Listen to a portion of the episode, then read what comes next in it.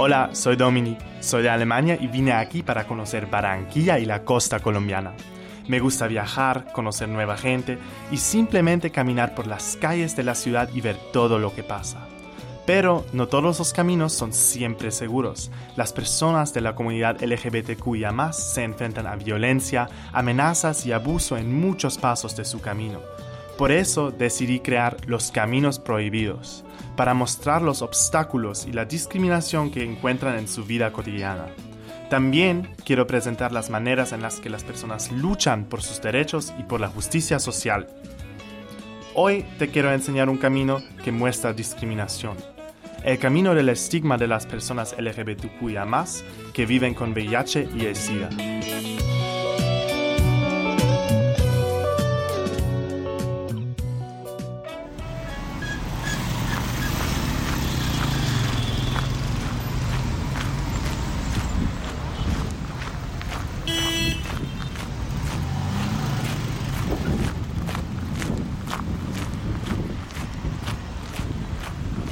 El tema de VIH y SIDA sigue siendo un gran tabú en nuestra sociedad. Todavía se habla y se educa poco sobre ello. Por lo tanto, el VIH y SIDA están muy cargados de estigma, prejuicios y estereotipos, creando diferentes obstáculos y discriminación contra las personas afectadas. Entonces me pregunté cuánto realmente saben las personas en las calles de Barranquilla sobre este tema y cuánto hablan de ello en su vida cotidiana. Realmente conozco muy poco del tema, no tengo tantos, no investigo tanto sobre eso, pero eh, desde que inicié la vida universitaria ha sido un tema que debería preocuparme más, o sea, debería yo preocuparme por investigar más. No soy experto en el tema, pero sí conozco el virus y lo que puede ocasionar en el cuerpo. El VIH y el SIDA todavía no son un tema común en las escuelas o en la vida cotidiana como deberían ser. Hace poco conocí a Heriberto, un activista y defensor de derechos humanos. Con él hablé sobre el estigma y los obstáculos que sufren las personas con VIH. Heriberto lucha junto con la Fundación Arenosa Vive y otras organizaciones por los derechos de las personas que viven con VIH aquí en Barranquilla. Soy Heriberto Mejía Mercado, soy defensor de derechos humanos. Hago parte de una fundación que se llama Fundación Arenosa Vive, eh, sigla Fundarvi.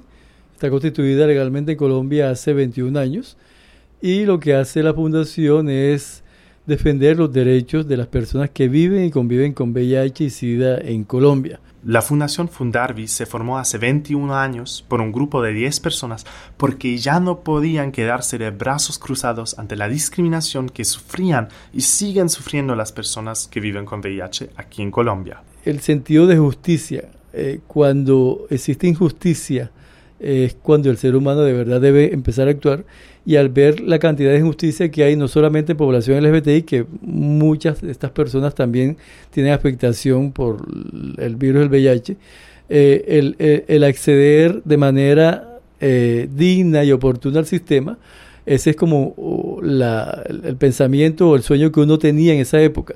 Pero al ver las injusticias del sistema, de la discriminación que existía y que aún existe, al ver realmente muchas personas morir por el desconocimiento y por la deshumanización de la medicina o de la salud en Colombia, pues ese sentido de, solidaridad y de justicia fue la que llegó a nosotros y nosotras, esas 10 personas, y poder cristalizar esas ganas de servir al mundo en una organización y poderle devolverle al mundo lo que uno puede aprender y que la gente lo entienda de esa forma.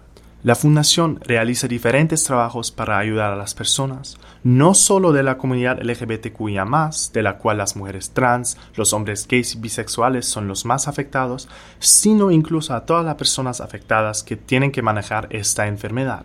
Tienen tres líneas de trabajo en total. Tenemos varias líneas, pero nuestra principal línea es la de incidencia, incidir eh, políticamente sobre las y los tomadores de decisión tanto en lo local como en lo regional y en lo nacional, en temas de salud y específicamente en temas de VIH. Además, Heriberto me dijo que trabajan fuertemente en incidencias para cambiar las normativas, las leyes, las estructuras internas de las EPS, las alcaldías y los ministerios que todavía discriminan a las personas con VIH y les afectan en su vida y en su calidad de vida. Aparte del trabajo de incidencias, también acompañan a las personas en casos jurídicos. El, tema de eh, acompañamiento jurídico también a las personas que viven con VIH que eh, de una u otra forma se les presentan barreras para acceder al sistema de salud. aquí se les llama EPS. ¿Cómo acceder a la EPS o a la atención cuando estás diagnosticado de manera digna y oportuna que la atención se te facilite? Muchas veces la atención no es fácil, no es oportuna y tenemos esa línea de acompañamiento eh, jurídico para que las personas eh, puedan acceder libre y oportunamente y se les brinde todo el servicio que por constitución se les eh, debe otorgar y también asistencia psicosocial, eh, el apoyo anímico o emotivo para tratar de desismatizar el tema del VIH. Muchas personas llegan recién diagnosticadas y no tienen información suficiente para entender que el VIH ya no es una enfermedad mortal. Entonces, también actuamos, aparte de la parte jurídica, el acompañamiento psicosocial, para que la persona tenga en su red una organización o personas que puedan acompañarle en este nuevo camino que emprende, como es vivir con VIH. El acceso a servicios de la salud y a medicamentos necesarios ha cambiado mucho en las últimas décadas. A finales de los años 90 y a principios de 2000 todavía no se habían alcanzado algunos logros clínicos que vemos hoy en día, así que la tasa de mortalidad era muy alta. Todavía la gente eh, moría automáticamente al enterarse que vivía con VIH porque se enteraban de manera tardía, no existían las pruebas rápidas que existen hoy no existían la alta gama de medicamentos antirretroviral, que existen más de 50 esquemas. Eh, las EPS, vuelvo insisto, que son las entidades eh, que atienden en salud a las colombianas y los colombianos, eh, no tenían personal entrenado lo suficiente para poder em, manejar las enfermedades oportunistas que tenían o con las que llegaban las personas con VIH. Así que hay mucha diferencia definitivamente a principios de siglo y lo que hemos corrido ya del 2023, porque en lo clínico, en lo eh, jurídico y en temas de eh, aceptación y de respeto, pues se ha avanzado indiscutiblemente. Lo que hemos alcanzado a observar es que existe mayor información en el público, mayor información en la ciencia médica, pero todavía existen temores todavía existe estigma, todavía existe discriminación, que de hecho esa es la principal acción a vencer. Ya no es porque te vas a morir o porque el medicamento o porque el acceso a los preservativos o a los medicamentos para prevenir, como es la PrEP, que ese es un gran avance para, para prevenir la infección por VIH. El tema ahora a tratar actualmente es el estigma y la discriminación. Con el PrEP, las personas seronegativas toman un medicamento, esto impide que el VIH en el caso de una transmisión se reproduzca cuando el virus entra en las células.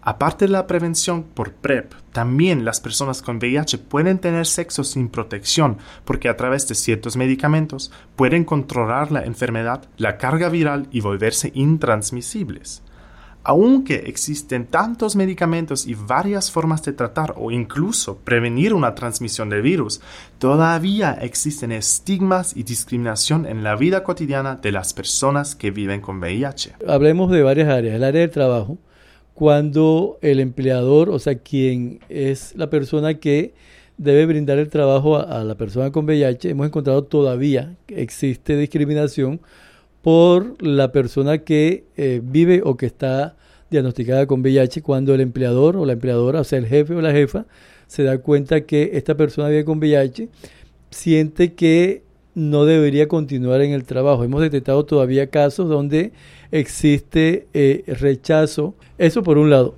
Otros obstáculos que podemos observar con personas que viven con VIH también es dentro de su mismo hogar. Eh, los padres o la misma pareja cuando se entera que la persona X o Y persona vive con VIH, eh, generalmente puede haber un rechazo, pero por el desconocimiento. El ser humano tiene fobias a lo que no conoce y posiblemente ese rechazo antecede a que existe un miedo, un desconocimiento o están llenos de mitos por el tema del VIH.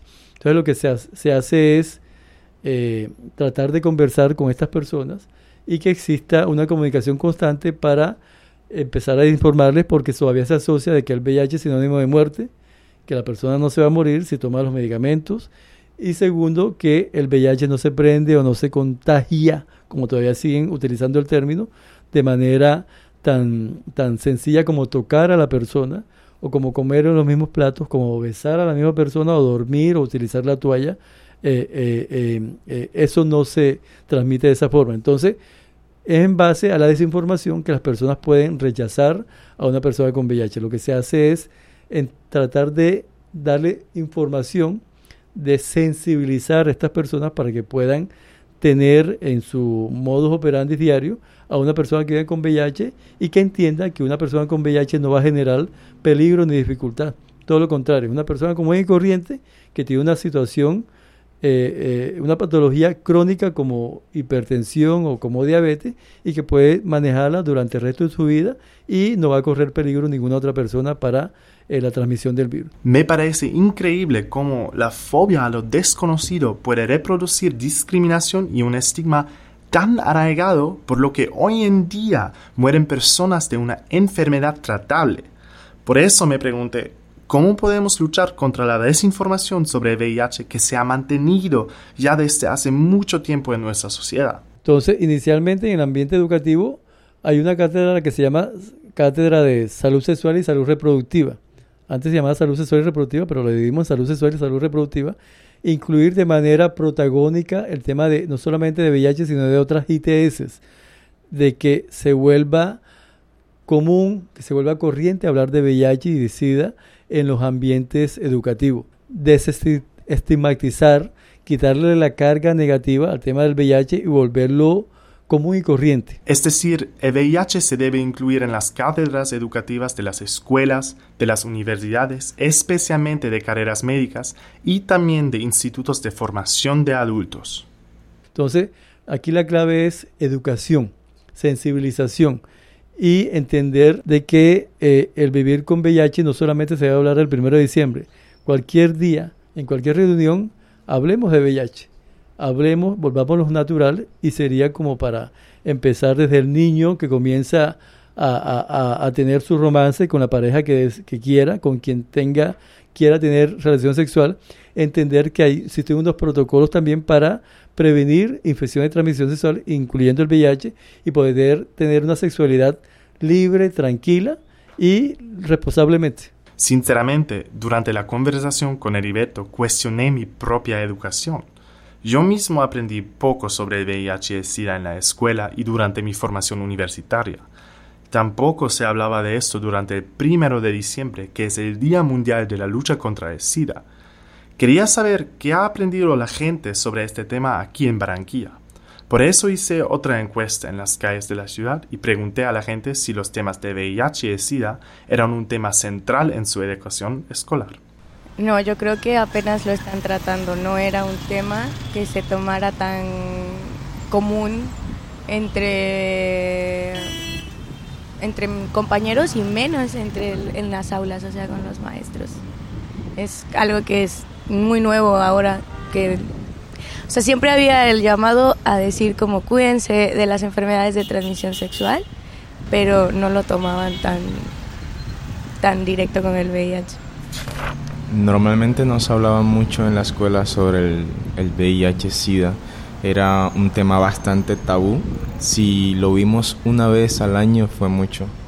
Entonces fue un, gran problema para la sociedad y para los jóvenes y, tal vez por eso se ha extendido mucho el SIDA en las personas porque no ha habido desde los colegios una educación o una, una prevención acerca de este virus.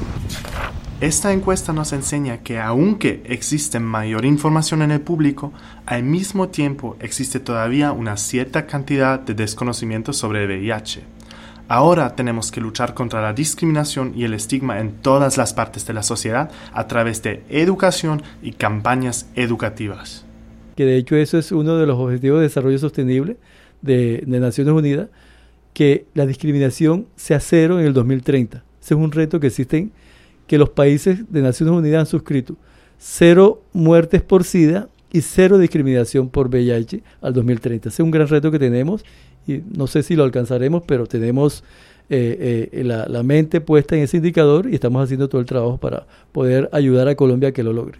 Heriberto también hace parte de la cooperación Caribe Afirmativo que lucha por el reconocimiento de los derechos de la diversidad sexual, expresiones e identidades de género diversas en Colombia. Junto con Fundarvi y otras organizaciones intentan lograr este reto. Lo que hacemos es realizar eh, eh, procesos eh, educativos o talleres o sensibilizaciones en las casas que tenemos, que se llaman casas de caribe afirmativo, con poblaciones clave, sean población LGBTI o, personas que les interese el tema, para, insisto, volver cotidiano el tema de, del VIH. Conocer las rutas de atención, si una persona quiere hacerse la prueba, dónde acudir. si una persona llega a salir reactiva o positiva, cuál es su ruta dentro del sistema de salud. Si una persona que vive con VIH ha sido víctima de, discriminación, ¿a dónde acudir? A nosotros y nosotras tenemos eh, eh, eh, la atención para acceder, para poder acompañar a la persona. O si la EPS, que son, las, insisto, las instituciones que prestan atención en salud según el Estado colombiano, no está cumpliendo con entregarle puntualmente los medicamentos. También tenemos un banco de medicamentos un, sistema para poder, mientras le llega la medicación, al chico o la chica no pierda la adherencia o el tiempo de, de, ingesta de medicamento, no se le vea perturbado la, la, disciplina que traía y mientras la EPS cumple con su deber de entregarle la medicación. Según datos de las Naciones Unidas, 650.000 personas murieron de SIDA en 2021 en el mundo, frente a 1.7 millones en 2011. Las personas murieron de una enfermedad tratable de la que no se debería morir dado que existen los medicamentos necesarios para prevenir una muerte temprana. Hoy en día hay muchas organizaciones que ayudan a las personas que viven con VIH que sufren la discriminación y las apoyan a manejar la enfermedad y el nuevo camino. Sin embargo, queda mucho por hacer, porque el desconocimiento sobre la enfermedad y, por lo tanto, el estigma y la discriminación tenemos que combatir juntos a través de la educación. Gracias por escuchar el segundo episodio de Los Caminos Prohibidos acá en Vocaribe Radio 89.6 FM. Soy Domi, soy de Alemania y vine a Vocaribe como pasante de la Deutsche Welle. Estén atentos al próximo episodio y síguenme en mis caminos por Barranquilla y Colombia. Para poder hacer este episodio conté con la ayuda invaluable de Heriberto Mejía y la cooperación Caribe Afirmativo, a quienes les doy las gracias por su tiempo y su disposición. Los Caminos Prohibidos es una idea de Dominic Couture y la realización estuvo a cargo del equipo de Bocaribe Radio 89.6 FM. La música de los créditos iniciales y finales es de Kexa, licencia Creative Commons. Esta producción también es posible gracias al programa de pasantías de Culture Byte, UNESCO Commission y Deutsche Welle Academy. Los primeros episodios de Los Caminos Prohibidos se produjeron entre marzo y agosto de 2023.